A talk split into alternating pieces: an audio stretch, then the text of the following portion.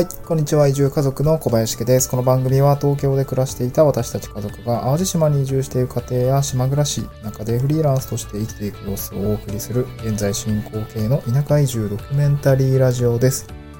はい、えっ、ー、と、今日のトークテーマはですね、えっと、まあ、ちょっと移住とは若干違うんですけど、まあ、この音声配信についてですね、私がやってきたことについてのお話で、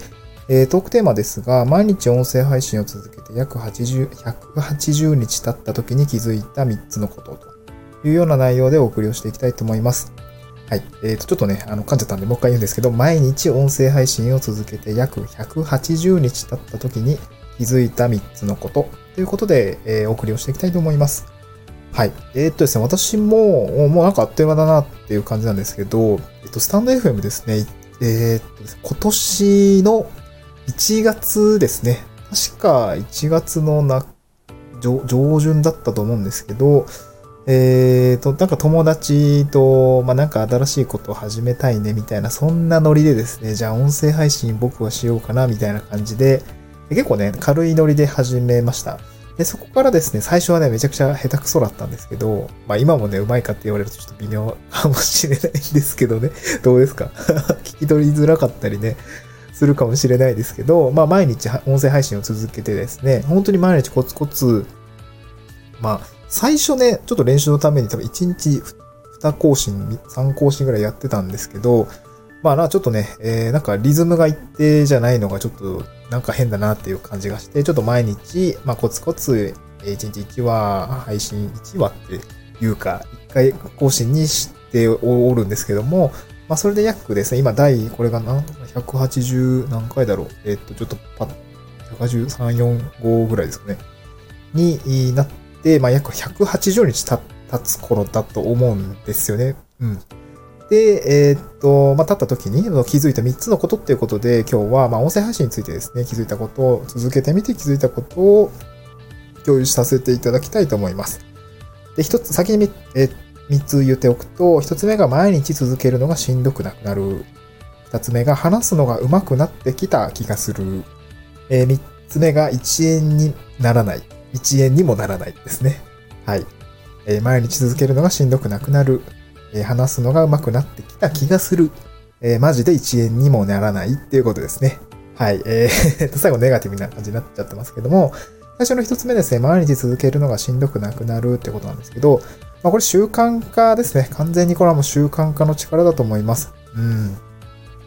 こう、音声配信ってどういう手順でこうやるかっていうと、まあ当然このアプリ今使っていて、その、なんかかっこいいマイクとか別に使っているわけじゃなくて、まあなんかスタンド FM, FM とか、結構なんかマイクが優秀なんですかね。マイ結構ノイズがあんまりね、入らない感じで綺麗に撮れているかなと思うんですけど、スマホ1台でしか使ってないです。まあ簡単ですよね。スマホ1台使っていて、えー、まあ普通に、えー、録音ボタンをポッと押して喋るだけなんですね。まあ喋るだけって言っても、その事前に、まあ私もアドリブ100%ってわけじゃなくて、ちょっとした原稿みたいのをですね、メモ、箇条書きでポッポッポッと書いて、それをこう話しているんですけど、なので、えー、まあ、半分アドリブ、えー、半分メモ書きみたいな感じね。完全にこう何を喋る、なんかデスマス帳で全部物が書いてあるかっていうと、そんなことはなくて、まあ、そこはアドリブですね。うん。なんか伝えたいことの要所だけ、えー、書いてるっていう感じですね。うん。で、まあ、結構ね、慣れてない時は、なんかネタを探して配信するまでに、どれくらい、ネタ考えるのがね、結構大変だったりしたんですよ。何を言おうかなとか、えっ、ー、と、どういう感じで言おうかなとか。なんかネタを探して配信するまでなんか30分くらいかかってて、ね、本当はこう、サクッと撮りたいはずなんだけど、なんか意外と時間かかってて、最初負担だったんですけど、まあそれでもまあ慣れるまで続けてみようって思ってました。で結果的にはね、うんと、まあ日々の出来事を、まあ、常にネタ探ししているような感じ。まあお笑い芸人さんってなんかそんな生活してるって聞いたことあるんですけど、毎日ネタ探しだよね、みたいな。まあ、ネタ探しってなんかちょっと言葉がね、なんか、うん、ちょっと微妙かもしれないですけど、まあ、常にアンテナを張っているっていう感じですかね。だからまあ辛いこともね、ネタになるとかね。すっげえ虫が出たとか。わさび、わさびじゃない。わさびってないね。えー、っと、なんだっけ。あ、わさびじゃないよ。なんだっけ、あの、張ってる虫。えー、っと、ムカデ、ムカデ。なんでわさびなんだ ムカデが腕を張ってたよとかね。すげえ、あの、ネタ的には面白いですよね。はい。ムカデが腕を張ってたんですって話をしたりとか、なのでね、その毎日の出来事を、まあ一つはね、なんか面白いこととか、まあ切り取り方が面白い、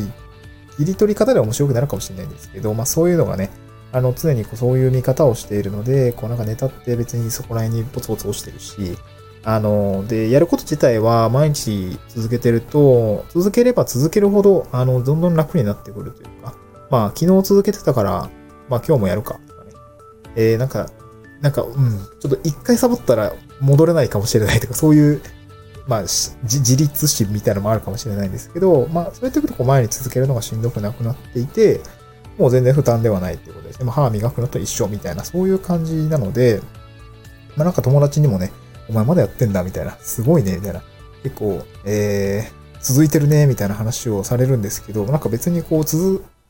けるのがしんどいけど頑張ってやってますみたいなマラソンみたいにこうゼハゼハ言ってるわけじゃなくて、や、なんか別に普通に歩いてますっていう、そういう感覚になっていきましたね。これはもう本当に、えー、習慣化の力だと思います。はい、改めてこの習慣化ってすごいなというふうに感じました。二つ目が話すのが上手くなってきた気がするですね。これは気がするだけですね。こう上手いか下手は私が決めるわけじゃなくて、その聞いてる方が決めるので、本当にこれは気がするだけですね。はい。なんか冒頭のこう、こうなかななんだろう、ラジオの音声配信の流れって冒頭こうアイスブレイクみたいのがあって、で、じゃあ本題入りますかって言って本題が入って、まあなんか最後こうまとめみたいなクロージングがあるっていうような感じなんですけど、最初はなんかそこがこうダラダラしたりとか、えー、なんか照れがあったりとか、冒頭の照れですね、挨拶みたいな。うふふみたいな感じになっちゃったりとかで、最初気持ち悪いなと思いながらね、自分でやり、あの、違和感がありつつもやってたんですけど、今は、まあ、冒頭こうで、本題こうで、クロージングこうでっていうような形で、なんかその、な自分の型みたいのがちょっとできてきていて、まあ、話すのもなんかトーンを変えたりとか、えー、なんでしょうね。早口になったり、大事なことは、えー、抑揚をつけたりとか、まあ、ま、ですよね。えー、まあ、みたいなのを大事にするようにすると、なんか、ちょっとそれっぽく聞こえるのかなとかね。そういうふうにこう考えながら、あの、やっていくとなんか考えるようになって、それをやるとまたなんかその、あ、じゃあなんかもっと上手に話すのは、話すにはどうしたらいいだろうみたいなことを考えるようになりましたね。はい。まあ、先日ね、あの、テレビ、あの、淡路島ってケーブルテレビ入ってるんですけど、えっと、そこに、あの、出演する機会があって、出演するというか、普通に、あの、セレモニーがあって出たんですけど、で、なんか、ぼ、えっと、唐突に、あの、15秒ぐらいでコメントいただけますかって言われて、え、え、ってなったんですけど、まあなんか適当にね、あの、昨日テレビ見てたら普通に、あ、いい感じで収まってるみたいな感じで、あの、喋ってて、あ、なんか、まあや、スタンド FM やってたらよかったなと思ったんですけど、はい、なんかそのくらいこう、パッと言われて、こう、ポッとこう、なんていうんでしょう。言葉が出てくるようになったのはすごく良かったなっていう感じですね。まあ、なので、まあ、それがうまいかどうかは置いといて話すのが上手くなってきた気がするっていうところまで、えー、来ているなというふうに感じました。で、三つ目が1円にもならないですね。えー、これは180日ですね。毎日音声配信を続けていても、えー、この音声配信自体はマジで1円にもなってません。はい。えー、っとですね、スタンド FM 自体は、えー、っと、パートナー制度 SPP だったかなちょっともう、興味なさすぎて。えっと、えっと、名前は思い出せない。確か SPP、あれ SPF、SPP だったようななんとかなんとかパートナーだったと思うんですけど、そういう制度があって、これはなんか、うんと再生時間に応じてこう、なんていうんですかね、えー、収入がもらえるみたいな制度がある、あったりとか、なんか最近なんか、最近じゃないのかな月額、月額課金制のなんか収益プログラムみたいな、まあ、 Voicy みたいな、プレミアムリスナーみたいな機能が できたりできなかった。いや、なんかね、Android の開発がすごい遅れてるんですよね。なんか iOS だと、なんかコラボ収録できるのに、私、Android なんでできなくて、いや、困ったな、みたいな、そういうのもあって、ちょっとね、もどかしいんですよ。早く、あの、使え、いろんな機能使えるようにしてほしいんですけど、まあ、で、スタンド FM のパートナーは、なんか1000フォロワーっていうのが条件だったりで、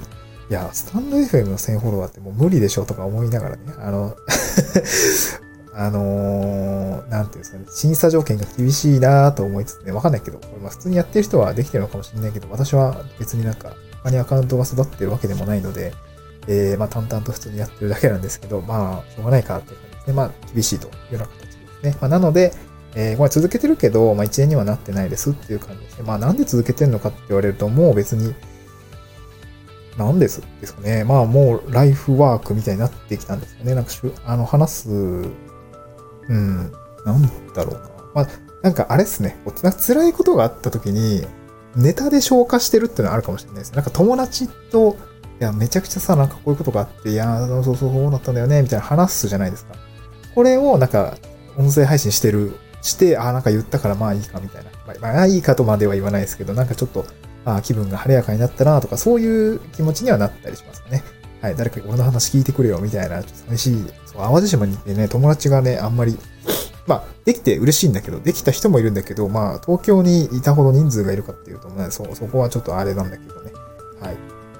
まあ、そんな感じでですね、毎日音声配信を続けて約180日経った時に気づいた3つのことということで、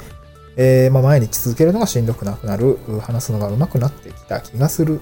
えー、マジで1円にもならないと。この3つを、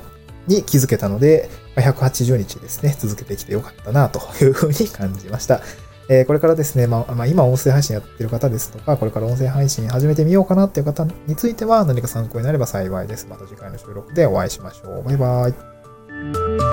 イ。